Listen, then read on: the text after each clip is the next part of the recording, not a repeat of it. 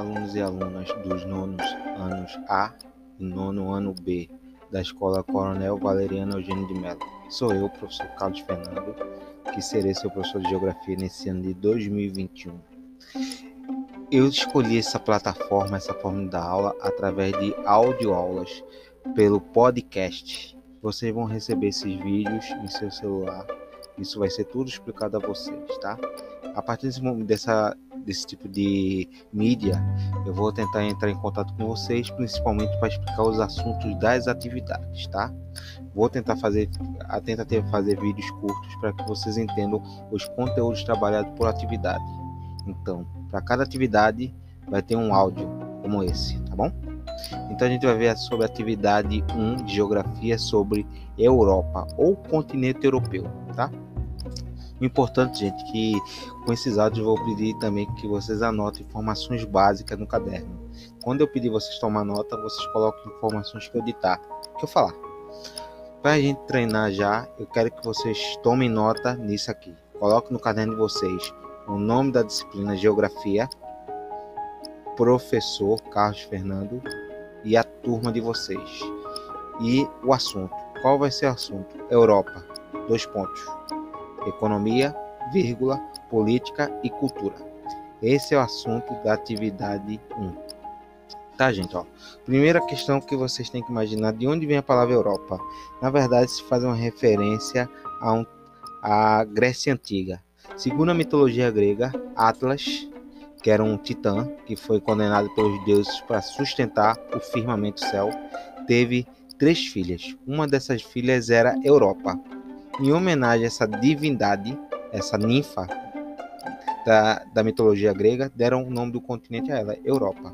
Europa, gente, a gente está se referindo a uma parte de um continente que tinha características culturais específicas. São formados por pequenos países que fazem fronteira um com o outro, são países que têm línguas distintas e uma economia amplamente diversificada.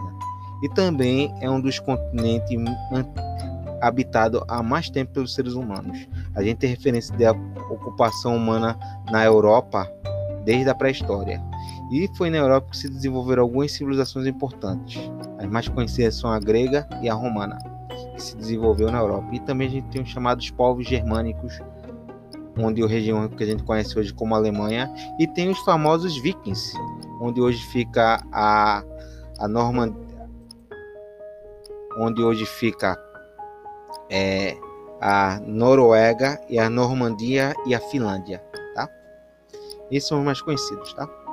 Agora, para situar vocês, vamos identificar alguns continentes que fazem, que estão presentes no globo terrestre. Anotem aí, tomem nota. É, continentes no planeta. 1. Um, continente africano. Aí bota em parênteses África. 2. Europa. Três, Ásia ou continente asiático. Agora quatro, que é a Oceania. A Oceania, quem não sabe, é onde tem a Austrália e Nova Zelândia. 5. Continente americano ou América onde está o Brasil, Argentina, Chile, Estados Unidos e Canadá. Tá? E a gente tem um sexto continente, gente. Bota aí Antártida. Entre parênteses, Polo Sul. Antártida é um continente, gente. E o que, que seria esses continentes? Seriam grandes expansões de território, massas terrestres, que abrigam tanto populações humanas como também ecossistemas específicos para cada continente desse, gente, a gente tem um ecossistema, tem um tipo de fauna, flora, tem diferentes relevos geográficos e a grande maioria é habitada por seres humanos. Na África, na Europa, na Ásia, nas Américas, só com uma exceção, a Antártida, que é no Polo Sul, ela não tem uma população humana antiga, continua sendo um continente não povoado. Não existe populações humanas antigas. Só mora ali, gente, é bem no litoral, só pequenos grupos de cientistas para fazer estudo do clima, sobre o meio ambiente, mas a gente não pode dizer que a Antártida é um continente populoso que tem uma população. É uma região extremamente fria que é inóspita, que não tem condição nenhuma de manter grupos humanos. Aí você me pergunta, mas professor, e o Polo Norte? O Polo Norte, gente, não tem continente, não tem nenhuma massa de terra. Tudo que a gente vê ali é gelo. São grandes massas de gelo. Então a gente não pode dizer que seja um continente. Em outras palavras, se a gente pudesse tirar aquele gelo do Polo Norte, só teria água. Estão entendendo aí? Sabendo dessas informações, vamos para a Europa. Quando vocês forem para atividade, olha o mapa político da Europa. Vocês vão ver alguns países que fazem parte do continente europeu, tá? França, Espanha, Portugal, a Rússia também faz. Mas esse é um tipo de divisão, gente, é uma divisão criada por geógrafos. Existem outras formas de classificações. Aí vou pedir que vocês tomem nota. Outras classificações. Dois pontos. Como seriam essas outras classificações? A nota é 1. Um, Eurásia. Euro, Eurásia. Eurásia. Anotado? Dois pontos é a fusão entre continente europeu e Ásia. Porque se a gente for ver no mapa mundo, a Índia, a China e a Europa estão tudo juntas. Então formando um único, um grande continente, Eurásia. Mas esse não é um conceito muito usado dentro dos livros didáticos não, tá? Mas só para vocês conhecerem. Outra definição 2. Bota aí Oriente Médio. Dois pontos países que falam falam árabe e são de cultura muçulmana. Esses são os países do Oriente Médio, que inclui o que? Arábia Saudita, Síria, Palestina, Israel. São aqueles países que ficam entre Europa e África. Entendido? Terceiro conceito: América Latina dois pontos. São países do continente americano que falam espanhol e português. Ponto. Qual exemplos?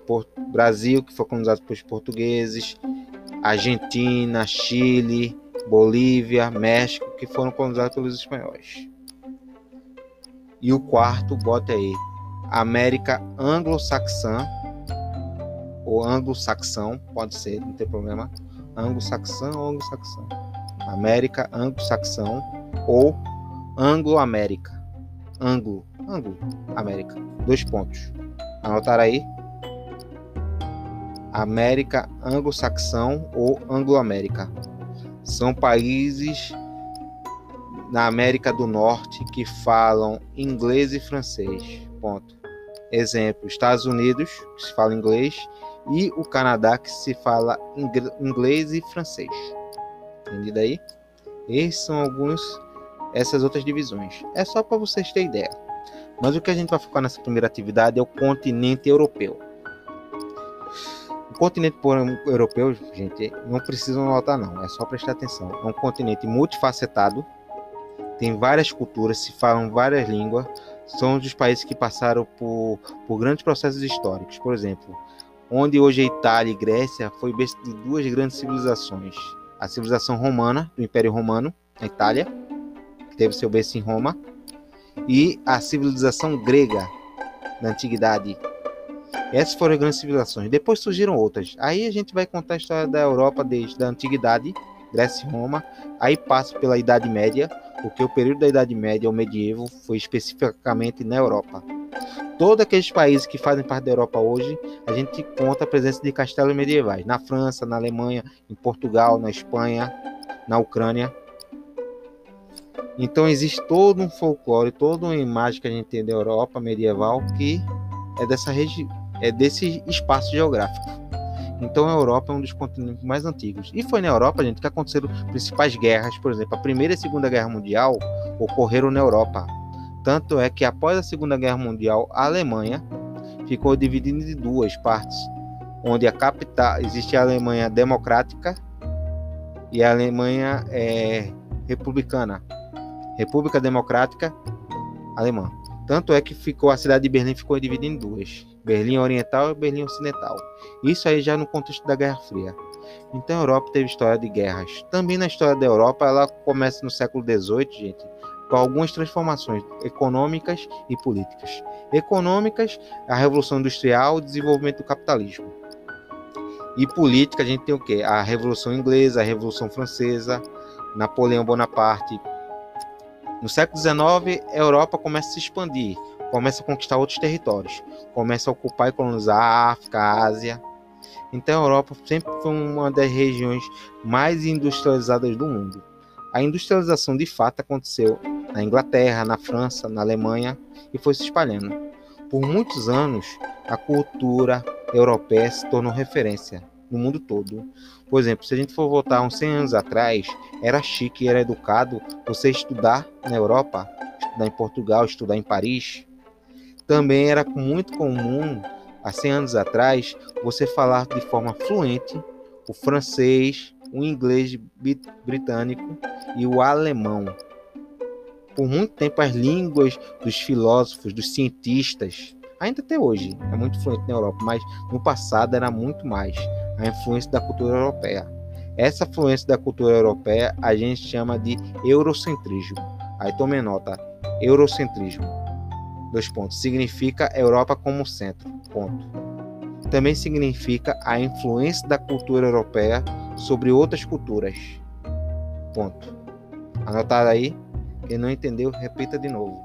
É a questão do eurocentrismo. A Europa, por muito tempo, se considerou e é considerada até hoje por alguns países como centro da cultura civilizada. O mundo ocidental, como se, como se dizia, na, ainda se diz, era um mundo onde a cultura europeia, a cultura da França, da Alemanha, da Inglaterra se tornavam referência, se torna representatividade, se torna o quê? A base para definir a cultura do mundo todo. Por muito tempo os europeus definiam as outras culturas cultura brasileira, cultura africana, cultura japonesa, a partir dos seus critérios, que eram critérios que tinham muito racismo, xenofobia, preconceito. Hoje, isso se discute muito essa influência europeia. A gente já encontra outras influências, por exemplo, a cultura japonesa tem muita influência, a cultura chinesa, a cultura russa, a cultura brasileira também influencia muito também. Então, hoje a cultura europeia, mesmo sendo ainda importante, ela também é influenciada por cultura de outros povos. Isso muito se deve à questão da globalização. E também vou refletir o seguinte: como a Europa foi importante historicamente, a gente não pode pensar a colonização da América se não tivesse interesses europeus. Portugueses, franceses, ingleses, alemães, holandeses vieram para as Américas interessante em comercializar, em colonizar. Então a Europa por muito tempo dominou a vida do mundo. Hoje já mudou mais. A Europa ainda tem muita influência, mas hoje a China é uma área que atrai muito, seja por a sua grande população, que tem um bilhão de habitantes, e também uma economia bem, bem ativa. Sobre a população da Europa, gente, ela está em torno de um bilhão de habitantes, é uma população pequena.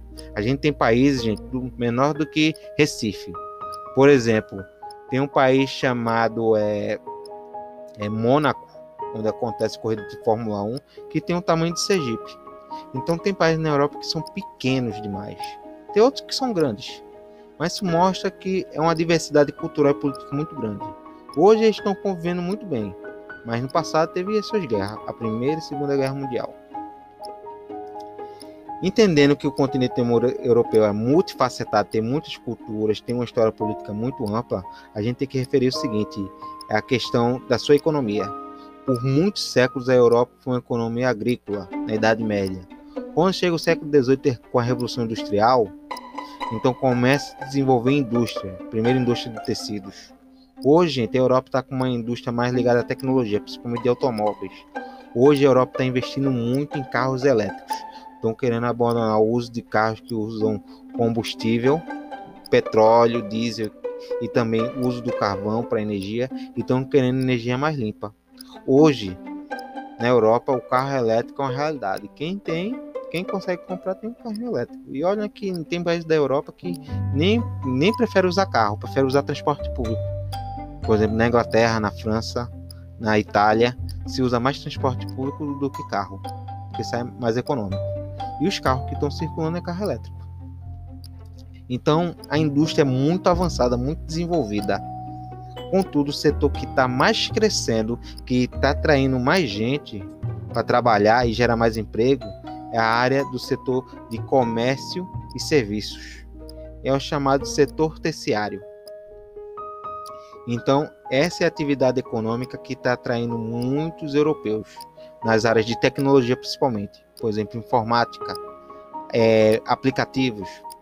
Isso é um setor que está atraindo muito, é o que gera mais emprego.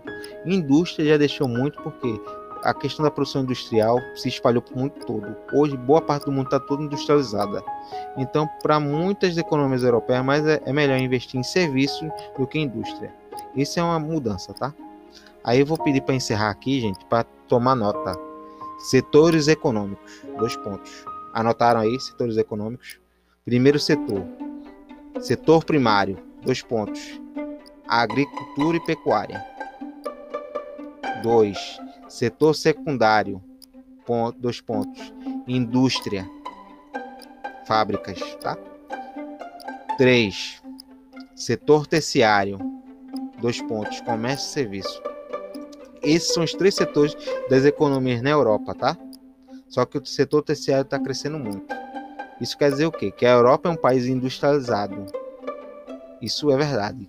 Contudo, a população está começando a migrar para atividades é, ligadas ao terceiro setor, porque é onde gera emprego. Tá? Esses são os três conceitos de setores econômicos. Mas isso não só se aplica à Europa, não. Se aplica aos Estados Unidos, ao Brasil. Qualquer país no mundo tem esses três setores. Tem uns que tem só agricultura mais forte, outros indústria, outro comércio. Mas todos os países, de uma maneira geral, têm esses três setores. Entendido? Sobre as atividades, gente, não tem muita dificuldade não. Leia os textos, tem questões abertas, não se preocupem. Na hora de vocês digitarem, se vocês perceberem que está mostrando errado, mas você respondeu certo, não tem problema. Eu vou ler e corrigir para vocês, tá certo? Mas é importante que vocês respondam, tá bom? Na próxima atividade, eu vou passar um novo áudio. Lembrando, para cada atividade que eu passar, vai ter um áudio explicando o assunto, tá bom? Então, para vocês, tenham um bom dia e bons estudos.